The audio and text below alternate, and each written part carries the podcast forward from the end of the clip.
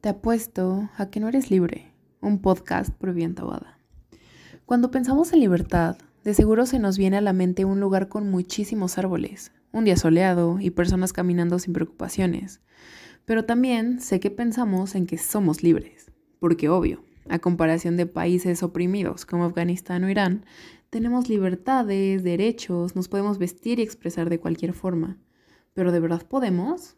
¿O será que eso nos, se nos ha metido en la cabeza desde pequeños? Pues podría ser. O simplemente me gustaría tener menos ansiedad y estrés. No lo sé.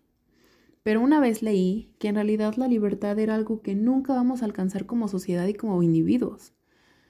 Muy triste, la verdad. Pero en lo personal, creo que nuestra existencia es tan compleja que no nos permite ser felices.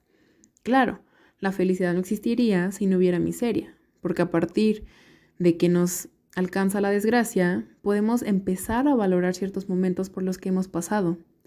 Pero ¿no creen que como seres existentes deberíamos poder gozar de lo que la naturaleza nos da, sin dañar a otros seres vivos, satisfacernos en todos los sentidos y comer sin culpas?